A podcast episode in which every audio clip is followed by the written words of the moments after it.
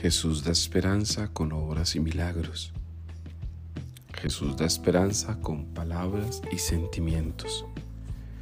Jesús da esperanza con miradas y expresiones. Jesús da esperanza con gestos y motivaciones. La esperanza que Jesús da es una esperanza concreta, no es una esperanza teórica.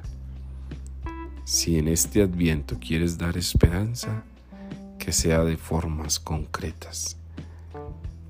Aprende a dar esperanza, a sentirla, a abrazarla, a decirla, a motivarla. Toda esperanza que venga de Dios siempre tendrá un eco en la realidad. Levántate a dar esperanza a los demás.